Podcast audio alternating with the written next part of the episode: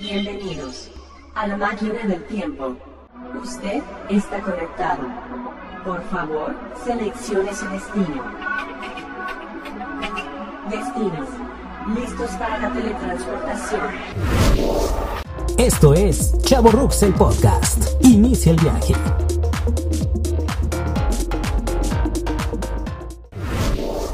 Los años 70, el musical Vaselina se convirtió en un fenómeno generacional que hasta la fecha es recordado como una de las películas musicales más importantes del cine. Y ni qué decir de su obra musical que sigue presentándose en escenarios por generaciones y generaciones. Y los que nacimos en los 90 no nos quedamos sin tener una cinta musical que nos marcó por completo y que sin imaginarlo se convirtió en un éxito que traspasó cualquier expectativa de Disney en su momento. En el episodio de hoy de Chavo Rux el podcast hablaremos del fenómeno fenómeno High School Musical.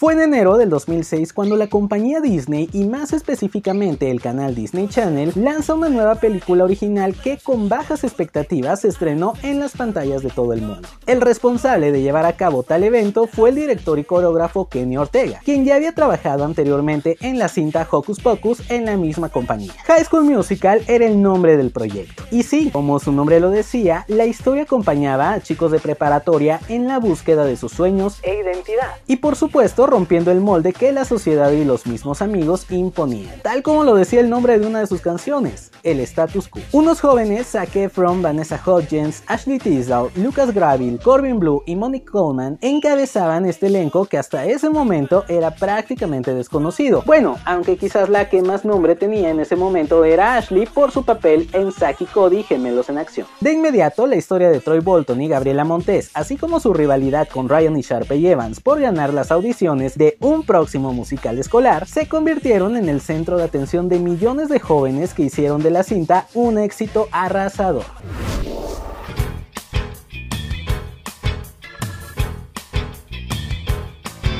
Miles de copias vendidas del álbum con el soundtrack, que por cierto contenía canciones increíbles con ritmos muy modernos y notorias voces por parte del elenco, impulsaron a la cinta para una secuela. No sin antes lanzar el DVD de la película con materiales exclusivos y que vendió más de 400.000 copias en su primer día, o un concierto que rápidamente agotó entradas en su gira mundial donde por supuesto México fue uno de los países testigos de lo que el fenómeno estaba logrando. Dicho concierto se presentó en varias sedes de nuestro país. Sin embargo, la más recordada es la del Foro Sol en la Ciudad de México algo que nunca antes había visto con un proyecto televisivo de esa empresa. Rápidamente las canciones, la cinta y el mismo elenco comenzaron a ser los más famosos del mundo. El marketing que los linces de It's High lograron era enorme. Los veías en todos lados. Artículos escolares, juguetes, ropa y hasta juegos de mesa. Los adolescentes de esa época gozábamos de cantar las canciones en sus versiones karaoke o cuando la misma película se transmitía en el ya tan conocido Sing Along. Las coreografías tan impresionantes eran parte de los clubes de teatro o simplemente de los recreos en las escuelas. Era la cinta musical de nuestra generación. No importaba si eras fresa o no, High School Musical ya era parte de la cultura popular.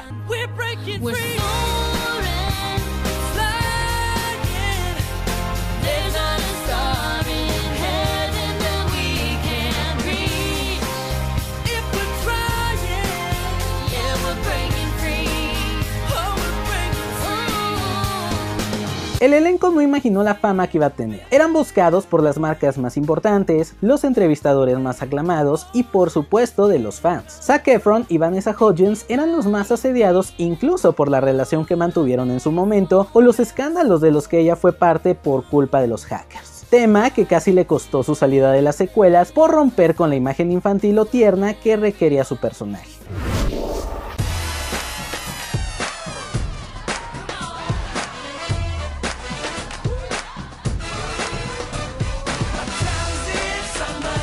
Cuando High School Musical 2 llegó en el 2007, el fenómeno que ya estaba en plena cima continuó rompiendo récords. A comparación de la primera entrega donde nadie tenía una expectativa alta, la segunda parte rompió récords de audiencia en su estreno y el soundtrack estaba posicionándose en el número uno en cuanto salió a la venta. Cabe destacar que antes todo se medía por venta de discos y no por streaming. La segunda parte se desarrolló en el verano de los linces fuera de la prepa y contó por primera vez con la voz de Zac Efron en el soundtrack, pues para la primera película quien cantó las partes de Troy era Drew Seeley, quien dicho sea de paso fue el que estuvo en la gira del concierto, ya que para esos momentos se decía Zac Efron no contaba con una calidad o educación vocal para llegar a las notas requeridas. ¿Quién lo diría? Después hasta en el gran show me encantó y muy bien.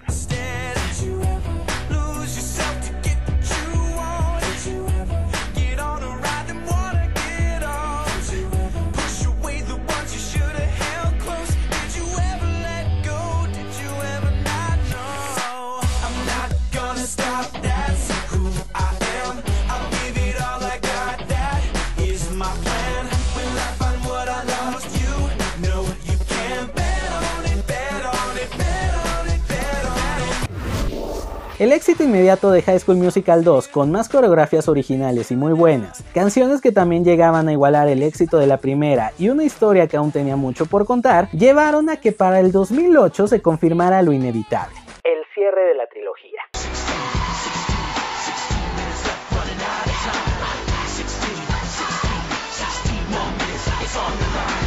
Y aunque en un inicio se decía que el escritor y creador Peter Barsuccini estaba ideando que se desarrollara con el tema de Halloween, la película se centró finalmente en la graduación de los personajes y la decisión que debían tomar para su futuro, nuevamente identificando a la audiencia ante lo que muchos estábamos viviendo en ese momento, miedos a crecer, a ser adultos y esa nueva etapa que pintaba para ser muy desafiante.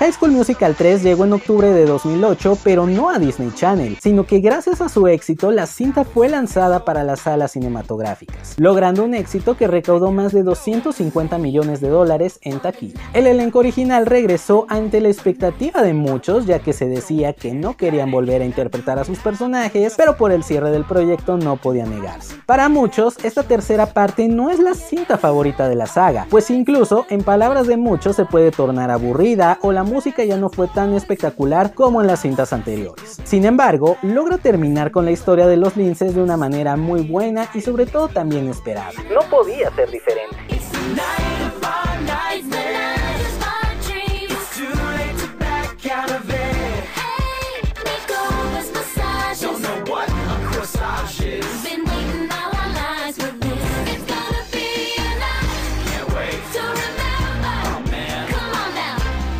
Los chicos habían crecido de la misma manera que lo hacíamos nosotros y había que dar vuelta a la página. El final es conmovedor y muy original, por lo que cumplieron con el propósito de llegar a una generación y acompañarlos en el proceso tan fuerte de la adolescencia. La franquicia High School Musical sirvió de punta de lanza para más proyectos semejantes en Disney Channel, siendo Camp Rock uno de ellos, aunque no con el mismo éxito. Sin embargo, la llegada de nuevas estrellas como Selena Gómez o la misma Miley Cyrus, que ya estaba siendo exitosa gracias a Hannah y que por cierto tiene un breve cameo en High School Musical 2, hicieron que la ausencia de este proyecto no se resintiera tanto.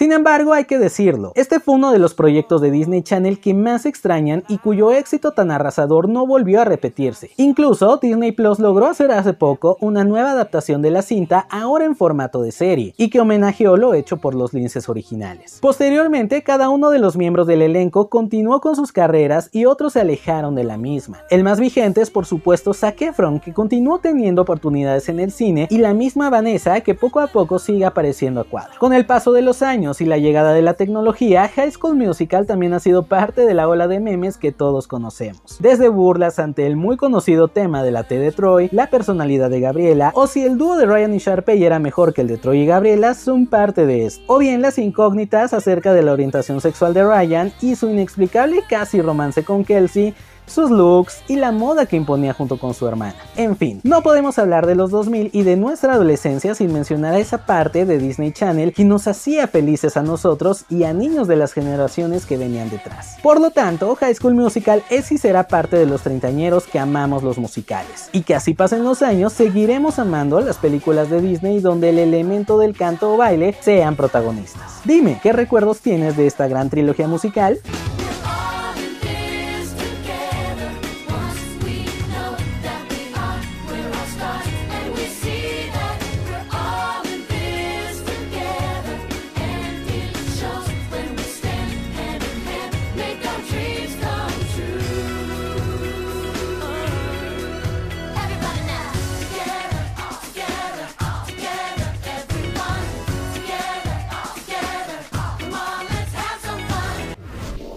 Esto es Chavo Rux, el podcast, un espacio para recordar lo más importante de los 90s y 2000. Síguenos en Instagram, Chavo Rux Podcast, y en Facebook, Chavo Rux, el podcast. Viaje terminado.